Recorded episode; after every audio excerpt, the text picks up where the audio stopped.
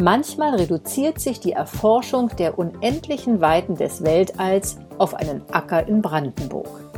In der Hoffnung, ein paar Stücke des Asteroiden SAR 2736 zu finden, der beim Eintritt in die Erdatmosphäre über dem Havelland verglühte, haben sich an diesem Tag knapp ein Dutzend Wissenschaftler und Studierende in der Nähe von Nauen getroffen. In gerader Formation suchen sie das Feld ab. Der Wind weht ihnen immer wieder kräftig um die Ohren, zunehmend dicker werdende Regentropfen prasseln auf ihre gesenkten Hinterköpfe.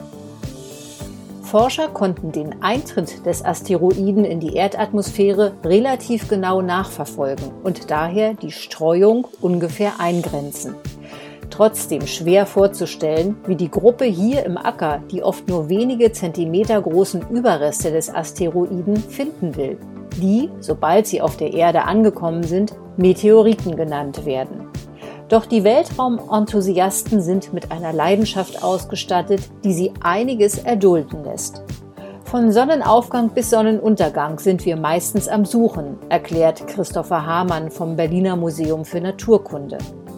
Die wenigen Zentimeter großen Steine können Aufschluss über Entfernungen und Zeiträume geben, die außerhalb unserer Vorstellungskraft liegen.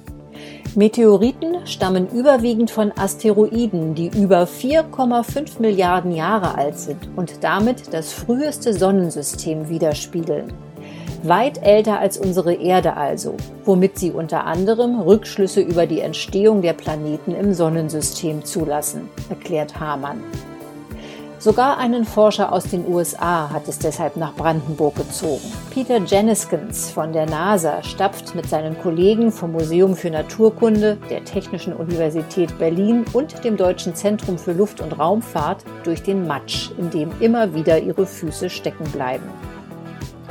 Ein erstes Stück wurde schon von Sammlern aus Polen gefunden. Daher weiß der heutige Suchtrupp, dass die Schmelzkruste eine helle Farbe hat.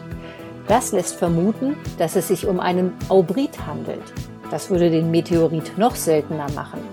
Die meisten Stücke, die auf der Erde gefunden werden, haben eine dunkle Oberfläche. Der zunehmend stärker werdende Regen erschwert die Suche und die Zeit ist ein entscheidender Faktor. Am besten ist es, wenn der Meteorit möglichst wenig Kontakt mit der Erde hatte, sagt Hamann. Dabei ist es für Hamann und seine Kollegen nicht selbstverständlich, dass sie ihre Arbeit wortwörtlich direkt ins Feld führt. Normalerweise gehe ich einfach aus dem Büro rüber in die Sammlung und lasse mir vom Kurator geben, was ich brauche, sagt der Wissenschaftler. Dass ich mal selbst nach einem Meteorit suche, hätte ich nie gedacht. Und dann, ganz ruhig, ohne große Jubelschreie, erreicht Hamann auf einmal die Meldung, wir haben etwas gefunden. Nur die unter den Kapuzen hervorstrahlenden Gesichter lassen erahnen, was in den Forschenden vor sich geht.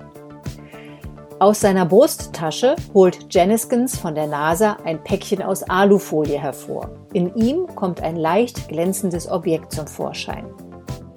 Eine hellgraue Oberfläche, durchsetzt mit weißen Punkten. Für den Laien wahrscheinlich auf den ersten Blick einfach nur ein Stein. Ich war stolz und auch erleichtert, dass ich endlich etwas gefunden habe, sagt Dominik Dieter. Der 24-jährige Student hat den ersten Meteorit gefunden, nach fünf Tagen Suche. Kurz darauf fand seine Kommilitonin Kara Weihe ein weiteres Bruchstück aus dem Weltall. Ich dachte mir zuerst, das kann doch nicht sein. Und dann war da einfach sehr viel Freude.